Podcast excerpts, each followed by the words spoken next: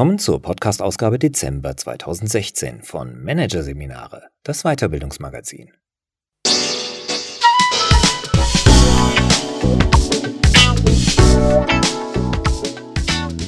Weitere Podcasts aus der aktuellen Ausgabe behandeln die Themen Geschäftsideen entwickeln, Fahrplan zur Innovation und Unternehmenspurpose. Wozu sind wir da? Doch zunächst Stereotype im Management. Dämliche Denkmuster von Silvia Jumperz. Führungskräfte bilden sich viel auf ihr rationales Denken ein. Dabei funktioniert ihr Hirn genauso wie das anderer Menschen. Auch sie denken häufig in Stereotypen, nehmen Mitarbeiter durch die Brille ihrer Vorurteile wahr. Dass sie selbst ihr Schubladendenken und dessen subtile Folgen kaum bemerken, ist eine der größten unterschätzten Gefahren im Führungsalltag. Vor ein paar Wochen war für die Zuschauer der WDR-Wissenschaftssendung Quarks und Co. Staunen angesagt. In einem Experiment forderten die Macher männliche Passanten in der Fußgängerzone zu einem Wissensquiz auf. Bevor es losging, durften sich die Testpersonen eine Unterstützerin aussuchen. Zwei Damen standen zur Wahl. Die eine blond, die andere brünett. Was die Versuchsteilnehmer nicht wussten, die Frauen trugen Perücken, die in mehreren Versuchsgängen mit verschiedenen Passanten getauscht wurden. Doch egal, wer gerade welche Perücke trug, diejenige mit der dunklen Mähne wurde stets häufiger gewählt als die Blondine. Nach Gründen für ihre Wahl befragt, mussten die Männer passen. Dass sie einem Stereotyp gefolgt waren, dem, außer Witzpotenzial, kaum jemand eine reale Wirkung zuschreiben würde, hätten sie sich selbst nicht träumen lassen. Und doch war es so. Sie hatten sich vom Vorurteil blond gleich blöd leiten lassen. Ob auch Führungskräfte unter den Zufallsprobanden waren, ist nicht bekannt. Doch wäre der Versuch mit ihnen kaum anders ausgefallen. Denn Stereotype wabern auch dort durch die Köpfe, wo man sich viel auf rationale Entscheidungen und professionelles Verhalten im Umgang mit anderen zugute hält. In den Chefetagen. Dass Mitarbeiter nach Talent und Kompetenz eingestellt, gefordert und gefördert werden und nicht danach, ob sie dick oder dünn, alt oder jung, schwul oder heterosexuell, männlich oder weiblich sind, sollte selbstverständlich sein. Ist es aber nicht. Nach Indizien dafür muss man nicht lange suchen. Nach einer Studie, die das Unternehmen ThyssenKrupp im Frühjahr 2016 publiziert hat, hat sich jeder fünfte Mitarbeiter unter rund 1000 Befragten schon einmal aufgrund eines persönlichen Merkmals diskriminiert gefühlt. Harte Arbeitsmarktdaten sprechen ihre eigene Sprache. Die im Vergleich zu deutschen Bewerbern viel geringere Zahl von Bewerbern ausländischer Herkunft, die zu Vorstellungsgesprächen eingeladen werden oder der Mangel an Frauen in Chefpositionen. Es gibt viele Gründe für solche Schieflagen. Doch dass ein wichtiger Grund genau da zu finden ist, wo das Wissen um den Wert der Vielfalt eigentlich vorhanden ist, nämlich in den Köpfen der Führungskräfte, ahnen mittlerweile immer mehr Unternehmen. Etwa die 16, die sich unter der Schirmherrschaft von Bundeskanzlerin Angela Merkel zur Initiative Chefsache zusammengeschlossen haben, um mehr Frauen in Führung zu bringen. Die Chefsacheorganisationen, darunter Firmen wie Bosch, Siemens, IBM, Lufthansa und die Unternehmensberatung McKinsey, die das Projekt steuert, setzen daher nicht nur bei Strukturen und unternehmenskulturellen Maßnahmen an, sie schicken ihre Führungskräfte auch in Anti-Bias-Trainings, in denen sie mit einer unangenehmen Seite ihrer selbst konfrontiert werden, dem Denken in unbewussten, verzerrten Vorannahmen, also Unconscious Biases, zu denen auch der stereotype und vorurteilsvolle Blick auf andere gehört. In solchen Trainings können sich Teilnehmer auf frischer Tat selbst beim Stereotypen-Denken ertappen, etwa indem sie ein Foto interpretieren. Punkfrisur? Sicher ein unangepasster Typ. Südländisches Aussehen? Bestimmt ein temperamentvoller Mensch. In einem Rollenspiel folgt die Frau dem Mann? Klare Sache, eine rückständige Kultur, in der Frauen nichts zu melden haben. Klick, klick, klick. In Momenten wie diesen fällt vielen Führungskräften zum ersten Mal auf, dass auch sie andere Menschen weit weniger rational beurteilen, als sie meinen. Sie nehmen sie oft nicht individuell wahr, sondern als Vertreter einer Gruppe, über die sie bestimmte generalisierte Annahmen haben. Stereotyp eben. Ein einziger Reiz kann ausreichen, um eine Schublade aufspringen zu lassen und damit eine ganze Assoziationskette auszulösen. Sitzt einem Recruiter etwa eine junge Frau mit Harvard-Abschluss gegenüber, nimmt er sie, wenn sie stark geschminkt ist, unbewusst womöglich hauptsächlich als Frau wahr. Trägt sie ein Kopftuch, ist sie für ihn primär Muslimin. Besitzt sie kein hervorstechendes äußerliches Merkmal, hat sie vielleicht Glück und wird primär als Harvard-Absolventin wahrgenommen. Und in all diesen Fällen aktiviert das Hirn das entsprechende Stereotyp, werden der Frau also Eigenschaften angedichtet, die scheinbar mit dem einen Merkmal, also Frau, Kopftuch oder Harvard-Abschluss, verknüpft sind. Als Menschen mit Macht und Status tappen Führungskräfte sogar besonders leicht in diese Falle. Eine Machtposition macht prinzipiell anfällig für stereotypes Denken, erklärt die Stereotypenforscherin Melanie Steffens von der Universität Koblenz-Landau. Denn, so Steffens, wer mächtig ist, findet es oft überflüssig, einen anderen in allen Einzelheiten zu beobachten. Schließlich steht für ihn weniger auf dem Spiel. Er ist von den Entscheidungen des anderen weit weniger abhängig als umgekehrt. Auch der Zeitdruck, unter dem Führungskräfte stehen, kann eine Einladung für vorurteilsvolles Denken sein, sagt Steffens. Denn fallen konkrete Informationen unter den Tisch oder werden nicht beachtet, zieht das Gehirn bevorzugt Stereotype heran, um die Lücken zu füllen. Mitarbeiter Schubert ist alt. Der steht vier Jahre vor der Pensionierung. Der will keine Weiterbildung mehr. Ist ein typischer stereotyper Kurzschluss, der Führungskräften unterläuft. Jedenfalls, wenn sie sich nicht die Zeit nehmen, Mitarbeiter Schubert zu fragen, wie er sich seine berufliche Zukunft vorstellt. Während einer wie Mitarbeiter Schubert womöglich gar nicht mitbekommt, wie ihn das stereotype Denken seines Chefs ausbremst, trifft andere die volle Wucht der Vorurteile. Tupoka Ojet etwa, Diversity- und Antidiskriminierungstrainerin aus Berlin, ist als Tochter einer deutschen Mutter und eines tansanischen Vaters selbst schon häufig zur Zielscheibe von Vorurteilen geworden. Einmal ist ihr das sogar auf einem Diversity-Kongress passiert, zu dem sie als Rednerin eingeladen war. Ich wurde dort sehr freundlich von einer jungen Dame begrüßt, erinnert sich Ogette. Aber die junge Frau führte sie nicht etwa in den Vortragssaal, sondern schnurstracks in die Küche. Sie hatte die Keynote-Speakerin automatisch dem Küchenpersonal zugerechnet, trotz schickem Business-Outfit. Einziger möglicher Grund? Ogettes dunkle Hautfarbe. Der Frau war ihr Kurzschluss hinterher schrecklich peinlich, so die Trainerin. Anhand der Geschichte vermittelt sie den Teilnehmern ihrer Seminare eine wichtige Botschaft. Vorurteilsvolles Denken ist keine Spezialität böser oder dummer Personen. Es gehört zu uns Menschen. Denn der Mensch ist ein Homo categorius. Sein Gehirn ist darauf gepolt, andere Menschen, Tiere und Dinge Kategorien zuzuordnen. Scharfe lange Zähne? Bestimmt ein Raubtier. Gefährlich, nichts wie weg. Dieses schnelle Denken spart Energie und hilft in Gefahrensituationen Freund und Feind zu unterscheiden, erklärt Ogette.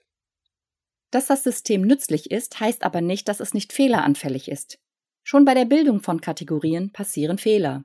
So verknüpft das Gehirn in seinem Eifer häufig Merkmale miteinander, zwischen denen gar kein Zusammenhang besteht. Eine Führungskraft erlebt zum Beispiel zweimal einen übergewichtigen Mitarbeiter, der sich häufig krank gemeldet hat. Schon leitet ihr Gehirn daraus die Regel ab, Dicke sind nicht belastbar. Dummerweise setzt das Hirn alles daran, ein einmal verinnerlichtes Stereotyp zu bewahren. Das heißt, die Führungskraft erlebt jedes weitere Beispiel einer beleibten Person, die oft durch Krankheit ausfällt, intensiver und erinnert sich besser daran als an jeden dicken Mitarbeiter, der dem Stereotyp nicht entspricht. Dass Stereotype ohnehin falsch sind, weil nie alle Mitglieder einer Gruppe in allen Merkmalen gleich sein können, liegt in der Natur der Sache. Sie sind immer eine illusorische Korrelation. Zu Vorurteilen werden Stereotype dann, wenn die zugeschriebenen Eigenschaften positiv oder negativ konnotiert sind. Alt gleich auf die Rente fixiert. Topmanager gleich machtgeil. Hartz-IV-Empfänger gleich arbeitsscheu. Dass Vorurteile gegenüber Fremdgruppen oft negativ sind, liegt daran, dass der kognitive Hang zum Kategorisieren im Menschen auf psychische Bedürfnisse trifft. Zum Beispiel auf das Bedürfnis, sich selbst aufzuwerten oder sich seiner eigenen Identität zu versichern. Das kategorisierungsfreudige Hirn trifft zudem auf eine Umwelt, die reich ist an bereits fertigen Schablonen. Diese sickern über zahlreiche Quellen, Bücher, Filme, Medien, Hörensagen, ins Unterbewusstsein ein. Meist unbemerkt. Um einen Aufschrei zu provozieren, müssen die Schablonen schon so brachial daherkommen, wie das Mädchen-T-Shirt, das der Otto-Versand 2015 nach einem Shitstorm reumütig aus dem Sortiment geräumt hat. In Mathe bin ich Deko, hatte der Schriftzug auf dem Hemdchen verkündet. Wie tief die Vorurteile indes beim Einzelnen sitzen, ist auch von der persönlichen Erfahrung abhängig, sagt Stereotypenforscherin Steffens. Wer dreimal im Leben eine weibliche Mathematiklehrerin hatte, neigt vermutlich weniger zum Stereotyp, dass Frauen schlecht in Mathematik sind. Dafür hat er andere Vorurteile, garantiert. Denn man kann die stereotypen Bilder, die einem die Gesellschaft frei Haus liefert, falsch finden. Man kann sie ablehnen. Das ändert nichts daran, dass man sie im Kopf hat und dass sie einem jederzeit ins Denken funken können. Das Fatale daran? Vielen Führungskräften ist nicht nur das unklar. Ihnen ist auch nicht bewusst, was ihr stereotypes Denken anrichten kann. Sie erkennen ihre eigene Verantwortung nicht und sehen somit auch keine eigenen Handlungsspielräume, benennt Konstanze Schwärzer-Dutter das größte Problem. Dabei sitzen viele einem Trugschluss auf, so die Gründerin und Koordinatorin des Zentrums für soziale Inklusion, Migration und Teilhabe in Berlin. Sie fühlen sich auf der sicheren Seite und meinen, dass Vorurteile in ihrem Handeln keine Rolle spielen, wenn sie Mitarbeiter nicht direkt diskriminieren. Doch ein Chef mit der stereotypen Assoziation Schwule sind nicht führungstauglich muss homosexuelle Mitarbeiter keineswegs aktiv von Beförderungen ausschließen, um sie zu benachteiligen. Es reicht, sie im Alltag weniger zu beachten, ihnen weniger anspruchsvolle Aufgaben zu geben, sie weniger zu fördern als andere. Ganz unbeabsichtigt. Ebenso kann eine Stellenanzeige, die zufällig mit männlich konnotierten Begriffen gespickt ist, ausreichen, um Frauen von vornherein davon abzuhalten, sich zu bewerben. Die Gesellschaft honoriert es häufig nicht, wenn sich Menschen nicht stereotypkonform verhalten, erklärt Schwärzer-Dutter. Denn Stereotype haben auch eine gesellschaftliche Funktion. Sie spiegeln Machtverhältnisse wider. Und gleichzeitig stabilisieren sie diese, so die Antidiskriminierungsexpertin. Frauen etwa haben traditionell in vielen Gesellschaften weniger Macht als Männer, stehen nicht in Konkurrenz zu diesen und werden als nett, aber nicht durchsetzungsstark angesehen. Frauen, die dennoch Führungswillen an den Tag legen, durchbrechen das Rollenklischee ihres Geschlechts, in dem Nettsein und durchsetzungsstark nicht zusammengehen. Deshalb landen sie in der negativ besetzten Subschublade der Karrierefrau. Ihnen wird automatisch das Nettsein abgesprochen. Ergo entscheiden sich viele lieber fürs Sympathischsein und gegen die Bewerbung. Männliche Führungskräfte nicken dann oft bedächtig mit dem Kopf. Sag ich's doch, seit Jahren mache ich die Erfahrung, dass sich Frauen nicht für Führung interessieren und merken gar nicht, dass sie dabei einer verzerrten Sicht aufsitzen. Oft fehlt es auch im normalen Joballtag am Verständnis für die subtilen Folgen Stereotypendenkens. Etwa dafür, dass Vorurteile wie selbsterfüllende Prophezeiungen wirken und manchmal zu einem regelrechten Leistungskiller werden. Es gibt zahlreiche Studien, die belegen, wie dramatisch solche Effekte sein können. In den USA etwa schnitten schwarze Versuchsteilnehmer bei Intelligenztests immer wieder schlechter ab als weiße ganz nach dem Klischee, Schwarze sind dumm. Das ging so lange so, bis findige Forscher dem Intelligenztest einen anderen Namen gaben. Und siehe da, von dem Moment an performten die schwarzen Testpersonen genauso gut wie die weißen. Es kann aber auch umgekehrt sein. Manchmal versuchen Mitarbeiter mit aller Kraft einem Stereotyp nicht zu entsprechen, weiß Tupoka Ojet. Als Beispiel nennt sie den spanischstämmigen Kollegen, der sich nicht traut, Kritik deutlich zu äußern, um bloß nicht das Klischee vom temperamentvollen Südländer zu erfüllen. Auch so geht viel Potenzial verloren. Potenzial, das, so Ojet, im Unternehmen an anderer Stelle gebraucht würde. Diskriminierung kann sogar noch undurchsichtigere Wege gehen. Etwa wenn sie nicht aus der Benachteiligung einer anderen, sondern der Bevorzugung der eigenen Gruppe erwächst.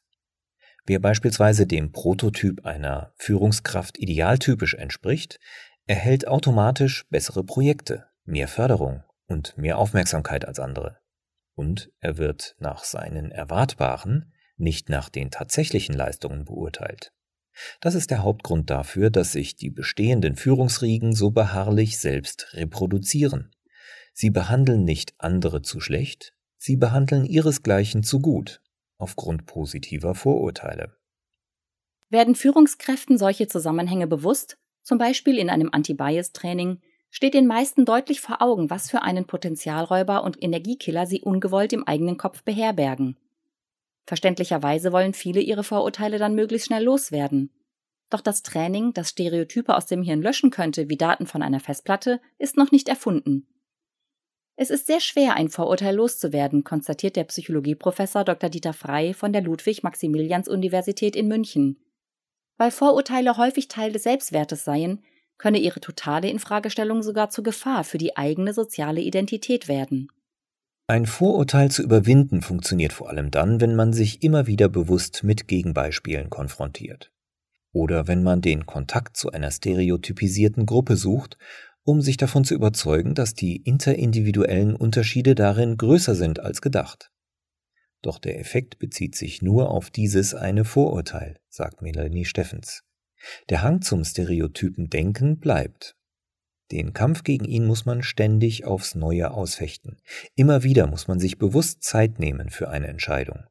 Im Zweifelsfall mehr Informationen über eine Person einholen, sich kritisch in seinem Denken und Verhalten hinterfragen, sich Feedback einholen und sich auf möglicherweise vorurteilsvolles Handeln hinweisen lassen. Schutzmechanismen in Prozesse einbauen, von anonymisierten Bewerbungsverfahren über klare Beförderungskriterien bis hin zu Quotenregeln. Das alles ist aufwendig und muss gewollt sein. Genau darin liegt der Nutzen von Anti-Bias-Trainings. Sie wecken ein Problembewusstsein, das vorher nicht da war. Aus wissenschaftlicher Sicht ist das kein geringer Effekt, denn, so Stereotypenforscherin Steffens, das beste Mittel gegen vorurteilvolles Denken ist, sich über dessen Folgen zu sorgen.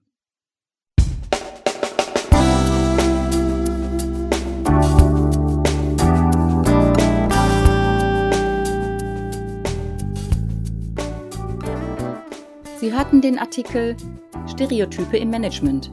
Dämliche Denkmuster von Silvia Jumpertz. Aus der Ausgabe Dezember 2016 von Managerseminare, produziert von Voiceletter. Weitere Podcasts aus der aktuellen Ausgabe behandeln die Themen Geschäftsideen entwickeln, Fahrplan zur Innovation und Unternehmenspurpose. Wozu sind wir da? Weitere interessante Inhalte finden Sie auf der Homepage unter managerseminare.de und im Newsblog unter managerseminare.de/blog.